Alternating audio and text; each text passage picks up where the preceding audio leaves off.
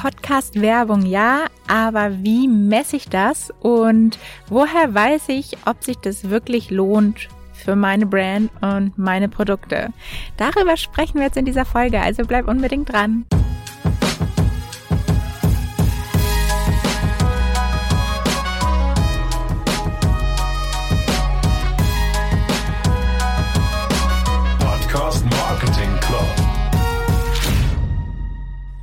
Okay, ganz kurz vorab. Ähm, ich musste flüchten. Wir sitzen hier gerade nämlich zu zweit, ich und mein Freund in einem Apartment mit ähm, mit ohne Türen und deshalb sitze ich jetzt auf dem Balkon, um hier einfach äh, hoffentlich meine Ruhe zu haben. Aber es kann natürlich sein, dass mal ein Hund bellt oder der Wind etwas rauscht. Ich hoffe, ihr verzeiht es mir. Aber dann lasst direkt mal einsteigen.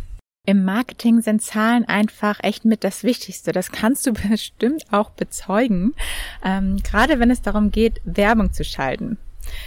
Wenn es allerdings um Werbung in Podcasts geht, sind die Messmöglichkeiten oft noch in den Kinderschuhen. Das liegt zum einen an den echt unterschiedlichen Podcast-Hostern auch.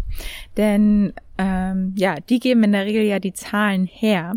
Aber da gibt es einfach echt noch keine einheitliche Lösung ähm, es fängt ja schon damit an, dass es einfach so viele Plattformen gibt, auf denen Podcasts abgespielt werden und die natürlich auch alle ihre eigenen Regelungen hat.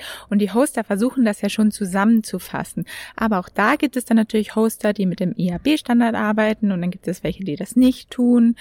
Ähm, ja, aber am Ende kann man da halt den Hostern auch keinen Vorwurf machen, denn ursprünglich sind die Hosts ja in der Regel gestartet, um den Podcastern einfach Einblicke zu ihrem eigenen Podcast zu geben und nicht äh, werbetreibende Messmöglichkeiten zu bieten. Somit ist es am Ende aber halt super wichtig, dass beide Seiten, also die Brand und der Podcaster, klar und offen miteinander kommunizieren und festlegen, welche KPIs denn jetzt wichtig sind. Aber gehen wir das einfach mal Step by Step durch. Also grundsätzlich kurz vorab, ich spreche jetzt hier nur von Baked-in Ads, also wirklich vom Host eingesprochene native Werbespots, die direkt auch fest in der Episode sind und vor allem auch drin bleiben. Also ganz zuerst, was soll denn überhaupt gemessen werden? Und ähm, da geht es eigentlich nämlich schon los, nämlich äh, das hängt halt so ein bisschen auch vom Ziel ab oder welche welche Dinge können denn überhaupt gemessen werden? Und da würde ich jetzt einfach mal zwischen vier unterscheiden. Einmal natürlich die Downloadzahlen an sich, dann die Brand Awareness, dann die Leads und dann auch die Käufe. Und dann fangen wir einfach mal an mit den Downloads an sich. Also die Brand muss sich über das Ziel vor allem erstmal bewusst sein und somit kann sie dann vor allem auch die KPIs festlegen. Und genau die ähm, sollten dann natürlich auch beim Podcast erstmal klar kommuniziert werden, denn ähm, der Podcaster muss diese natürlich auch dann gut kommunizieren oder der kennt ja vor allem auch seine Zielgruppe beziehungsweise seine Community und seine Hörer und Hörerinnen am besten und kann vielleicht auch am besten einschätzen, ob es gut funktioniert oder vielleicht auch nicht so gut. Okay, die Downloadzahlen. Das bedeutet ja eigentlich nur, das ist eigentlich die wichtigste KPI und ähm, auch die eindeutigste. Also wie viele Menschen erreichst du mit deiner Werbung? Und da rechnet man halt in der Regel immer mit Downloads pro Episode nach sechs Wochen. Und das ist halt ähm, super wichtig, dass du vor allem auch pro Episode machst, weil manchmal sagen halt auch wirklich Podcaster irgendwie, ja, ich habe so und so viel Downloads im Monat. Aber das sagt dir am Ende erstmal überhaupt nichts aus, denn äh, wenn du jetzt vielleicht zwei Folgen im Monat veröffentlichst oder alle zwei Tage eine Folge veröffentlichst, dann macht es natürlich schon mal einen großen Unterschied, wie viel du dann im Monat hast. Deshalb immer pro Episode und dann nach sechs Wochen.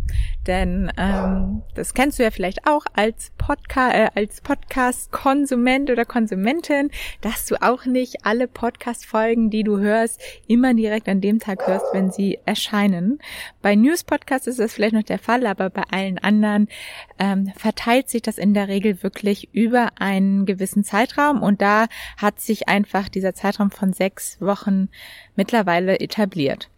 Und dann solltest du am besten darauf achten, ob der Hoster des Podcasts auch den IAB-Standard nutzt. Der IAB-Standard, also International Advertising Bureau, die haben äh, ja so ein paar Regeln festgelegt, womit man einfach die Zahlen so ein bisschen vergleichbarer macht. Unter anderem zum Beispiel wird ein Download erst als Download gezählt, wenn er mindestens eine Minute abgespielt wurde, die, die Folge also. Und auch nur von einer IP-Adresse wird es quasi immer als ein Download abgerechnet. Ähm, also wenn du jetzt morgens anfängst zu hören und abends zu Ende hörst, dann ist es trotzdem nur ein Download zum Beispiel.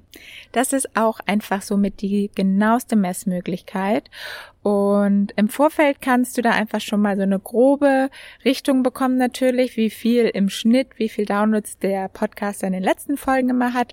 Aber im Nachhinein, also nach diesen sechs Wochen, bekommst du da halt wirklich immer noch eine ganz genaue Zahl, wie viele Hörer du am Ende wirklich erreicht hast. Also am Ende, egal was eigentlich das Ziel ist, diese KPI solltest du auf jeden Fall immer mit berücksichtigen und alles andere kommt dann quasi noch on top dazu, je nachdem, was dann dein Ziel ist. Und gehen wir jetzt mal zum Beispiel von Brand Awareness aus. Das macht ja, also das ist so die, das gängigste Ziel, sag ich mal, bei Podcast-Werbung.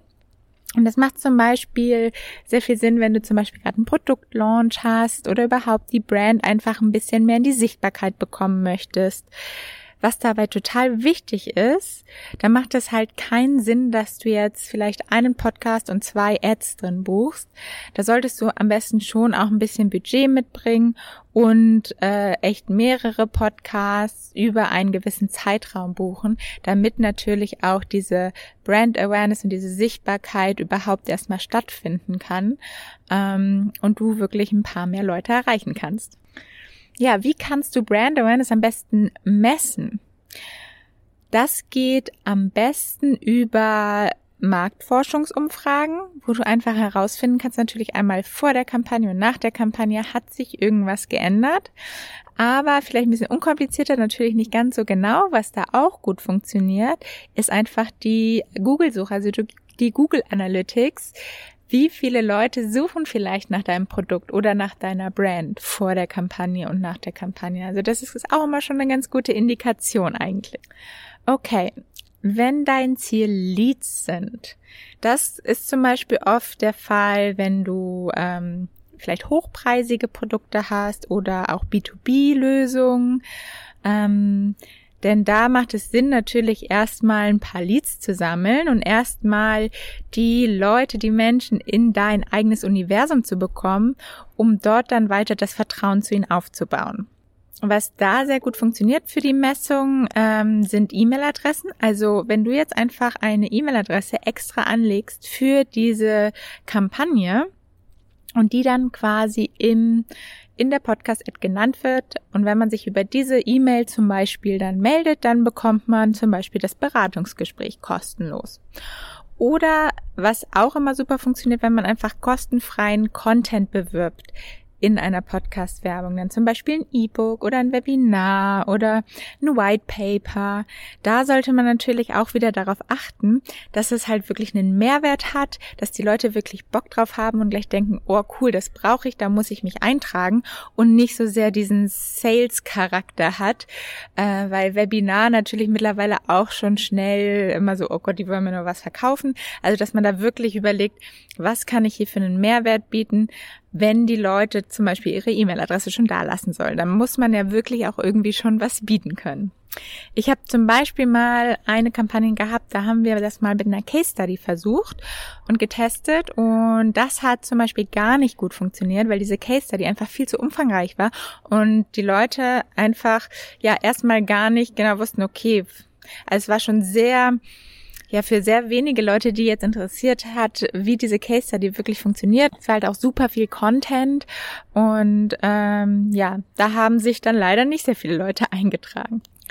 Was aber auch gut funktioniert, ist einfach eine Landingpage mit Tracking-URL. Denn danach äh, kannst du sie dann, wenn sie halt auf deiner Landingpage waren, direkt weiter bespielen, zum Beispiel über Facebook oder Google anzeigen. Dabei ist es halt super wichtig, dass diese URL, die dann im Podcast genannt wird, wirklich kurz, knackig und gut zu merken ist, damit natürlich auch möglichst viele Leute sich die über die Tonspur merken können und dann halt auch eingeben.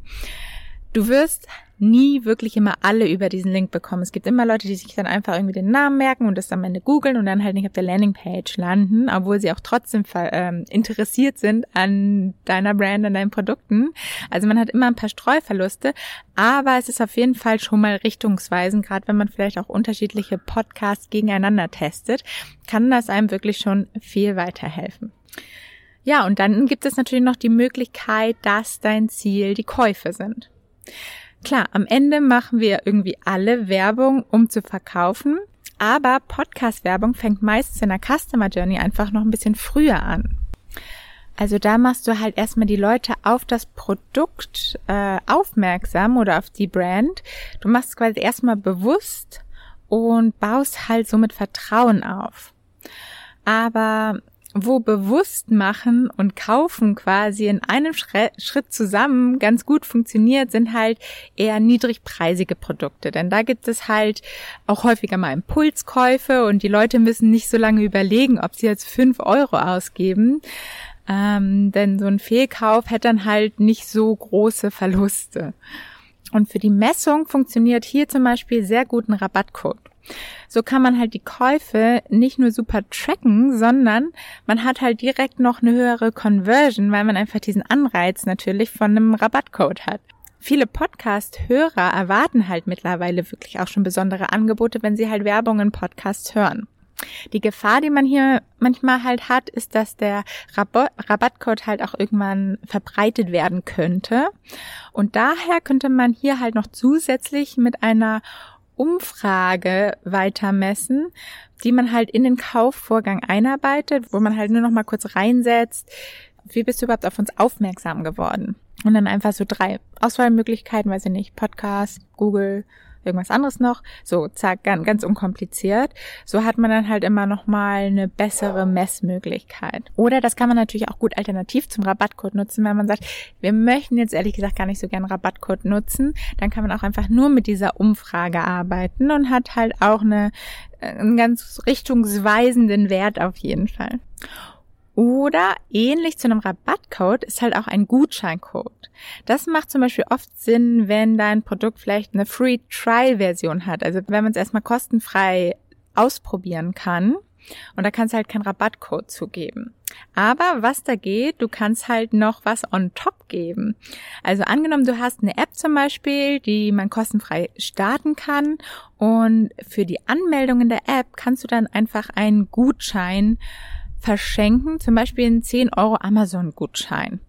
So sind dann nämlich deine potenziellen Kunden schon mal einen wesentlichen Schritt weiter in der Customer Journey und beschäftigen sich halt schon mal mit der freien Version deiner App. Und auch hier funktioniert natürlich eine Landingpage mit Tracking-URL am Ende super, denn all die sich ähm, offensichtlich für dein Produkt interessieren, aber dann halt vielleicht noch nicht gekauft haben, kannst du somit halt ganz easy weiter bespielen. So, das waren eigentlich auch schon die gängigsten Messmöglichkeiten für nativ eingesprochene Podcast-Werbung. Also am wichtigsten ist es einfach, dass ihr das Ziel kennt, von dem ihr die sinnvollsten KPIs für eure Kampagne abhängig machen könnt. Und dann sprecht ihr mit dem Podcaster und schaut, ob es auch seiner Meinung nach eine gute Messmöglichkeit ist und was er davon hält und dann testet am besten einfach mal drei Podcasts, oder drei Ads parallel, um dann gut einschätzen zu können, was auch gut läuft und was vielleicht auch nicht so. Ja, und falls du jemanden kennst, dem diese Folge auch super weiterhelfen würde, dann freue ich mich natürlich, wenn du diese Folge auch direkt weiterempfiehlst mit dem Link podcastmarketing.io slash 84 und äh, ja, auch dieser Person eine Hilfe bist. Danke dir. Liebe Grüße, ciao, deine Paula.